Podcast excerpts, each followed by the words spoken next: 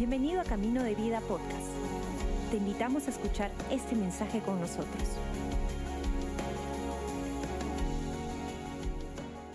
Ah, este creo es uno de mis canciones favoritos de todo, ah, poniendo y derramando que nuestra voluntad sea lo que Él desea. Y si los montes le alaban, yo también.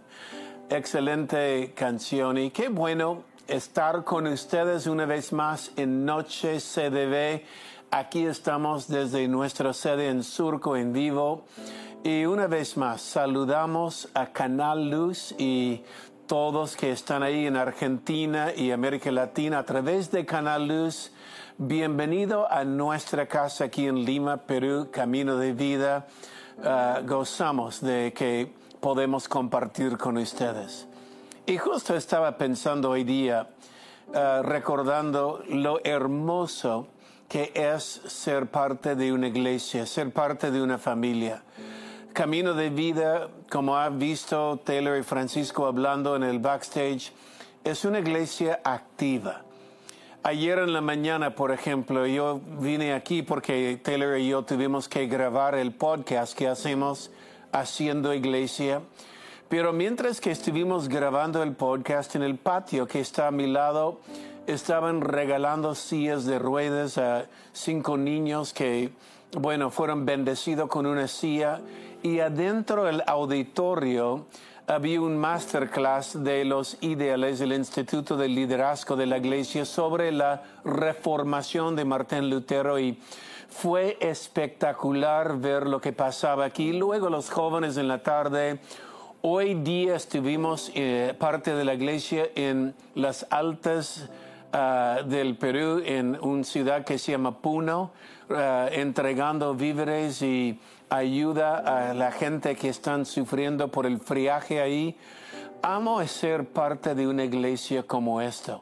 Y espero que usted también, si no eh, tienes una iglesia, eh, ¿por qué no busques uno y sea parte de esta casa. Y si camino de vida es tu casa, echa raíces. Yo quiero darle un pensamiento, una corta enseñanza hoy día, más que todo un recordatorio de que Dios es fiel a su promesa.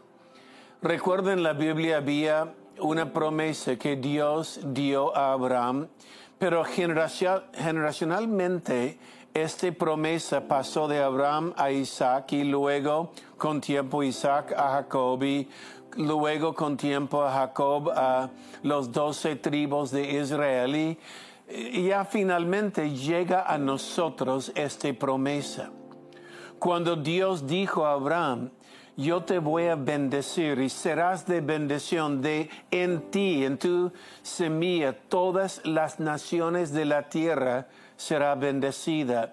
Uh, en otras palabras, como decimos aquí en Camino de Vida, si Dios nos bendice es para poder bendecir otros. Somos bendecidos para bendecir. Y este es como Dios, es su uh, plan de Dios, que a través de la iglesia el mundo vea la gloria de Dios, la bondad de Dios, el amor de Dios y que nos usa nosotros. Ahora, hay un verso hablando de Isaac, eh, pasó de Abraham a Isaac esta promesa, y quiero leerlo, se encuentra en el libro de Génesis capítulo 26. Comienzo leyendo de verso 12. Eh, Génesis 26, 12, y voy a pausar en verso 12 un segundo porque es buena, pero dice, y sembró Isaac en aquella tierra y cosechó aquel año ciento por uno. Y le bendijo Jehová. Una vez más, este vale la pena recordar, eh, Isaac sembró en aquella tierra y cosechó en aquel año ciento por uno. Dios dijo, estaré contigo. Nunca, nunca uh, menosprecies el factor Dios en su vida. Cuando él cosechó en ese tiempo, el verso 1 dice, hubo sequía en la tierra, hubo hambre en la tierra, pero en medio de un mundo de hambre y sequía, cuando todo el mundo está mirando la clima política, el mundo está mirando qué está pasando en el mundo, Isaac confió en Dios y sembró y Dios le bendijo. Recuerda, si es la promesa que Dios le ha dado a su padre, te bendeciré. Y en ti será bendecida todas las naciones de la tierra. Ahora, seguimos leyendo dice, el varón, hablando de Isaac, se enriqueció y fue prosperado y se engrandeció hasta hacerse muy poderoso. Y tuvo hato de ovejas y hato de vacas y mucho labranza. Y los filisteos, perdón, le tuvieron envidia. Y todos los pozos que habían abierto los criados de Abraham, su padre, en sus días, los filisteos eh, los habían cegado y llenado de tierra. Entonces dijo Abimelech a Isaac, apártate de nosotros porque mucho más poderoso que nosotros te has hecho. La bendición de Dios en Isaac trajo envidia en Abimelech, un rey de los filisteos, y, y él dice, mira, aléjase de aquí. Ahora, su padre había cavado pozos para ayudar a sus animales, pero los filisteos taparon. ¿Alguna vez alguien ha tapado una bendición en su vida? De repente una herencia de su padre, algo así. Mira, verso 17, Isaac se fue de ahí y acampó en el valle de Gerar y habitó ahí. Y volvió a abrir Isaac pozos de agua que habían abierto en los días de Abraham su padre, y los filisteos habían cegado después de la muerte de Abraham. Los llamó por nombres que su padre les los había llamado, pero cuando los siervos de Isaac cavaron en el valle ah, y hallaron a hay un pozo de aguas vivas, los pastores de Gerar riñeron con los pastores de Isaac diciendo, el agua es nuestra. Por esto llamó el nombre del pozo Esec, porque habían altercado, uh, altercado ahí con él. El verso 21. Y abrieron otro pozo y también riñeron sobre él y llamó por nombre o su nombre Sitma y se apartó de ahí y abrió otro pozo y no riñeron sobre él y llamó el nombre Rehobot y dijo porque ahora Jehová nos ha prosperado y frutificaremos en la tierra. Ahora, él va abriendo pozos. Primero los pozos de su padre, pero por envidia de personas, la bendición de Dios siempre va a traer envidia, le taparon los pozos y luego él va y encuentra un agua viva, es decir, un manantial, hace un pozo ahí y viene el enemigo diciendo, este es nuestro. Y él llama a aquel lugar Eset, lo cual quiere decir argumento o una disputa, una queja. Y luego él dice, ok, no voy a pelear con ustedes, va abriendo otro pozo y ah, luego hay oposición otra vez y le llama aquel lugar Sitna. Sitna quiere decir oposición o amnistad. Pero finalmente llega a un lugar, encuentra un manantial vivo, abre un pozo y nadie ya cansaron de pelear con él o eh, tener envidia de él y le dejaron y Isaac llamó aquel lugar Rehobat, lo cual quiere decir un lugar espacioso.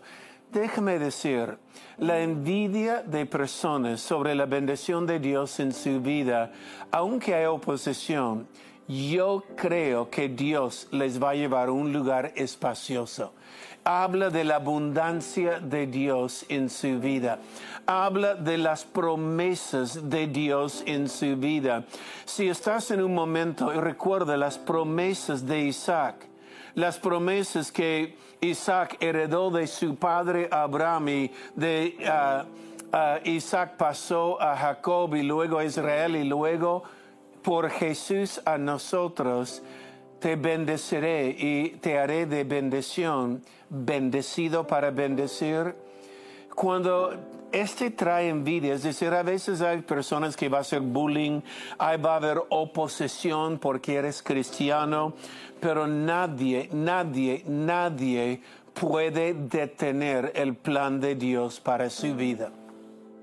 Y si el plan de Dios es llevarte a un lugar espacioso, bendecido para bendecir, solo confía en Él. Mire, si has estado pasando un tiempo de oposición, de repente sea por envidia, simplemente porque usted es cristiano, hay oposición, confía en Dios. Él es fiel a su promesa. Y hay ciertas batallas, Isaac pudiera haber peleado por los pozos, pero él dijo, no, esta batalla no voy a pelear. Dios me va a bendecir. Dios está conmigo. Hay que saber qué son, batallas que hay que pelear y qué batallas simplemente no conviene pelear. Y cuando nos damos cuenta, este no conviene pelear, ya te quedo contigo. Dios te bendiga. Está bien, tengas este pozo, disfrútalo. Dios está conmigo. Créame, Dios ahí lo va a bendecir. Quiero orar por usted. Uh, si estás en un momento de aprietos, de un momento de oposición o bullying por alguien, que las promesas de Dios sean parte de su futuro. Padre, tus promesas son firmes. Tu palabra, Señor, es firme. Tu bendición en nuestra vida es una certeza. Harás lo que dijo que harás. Señor, nuestro deseo es ser de bendición. Por lo cual sabemos, Señor, cuando nos encuentran momentos de oposición, de bullying, de, de dificultades, sabemos, Señor, que vas a hacernos llegar en nuestra vida a un lugar espacioso. Bendiga tu pueblo, en el nombre de Jesús. Amén. Yo quiero hacer una oración más si estás aquí conectado con nosotros por la primera vez en esta noche. Bienvenido y gracias por conectar con Camino de Vida online o a través de Canal Luz o lo que sea. Pero no es accidente que está ahí. Dios está detrás de su vida. Y usted lo sabe, muchos de ustedes saben que hay momentos en su vida que Dios lo ha protegido y es por algo. La Biblia habla de una experiencia, se llama nacer de nuevo. Nacer de nuevo es lo que dice, es comenzar de nuevo y entrar una familia. La verdad, todos los miembros de nuestra iglesia y la iglesia cristiana han experimentado esta experiencia, nacer de nuevo. Y es nacer de nuevo es cuando Jesús dice, los que no nacen de nuevo, no verá Dios en su vida. ¿Tan importante es? Sí.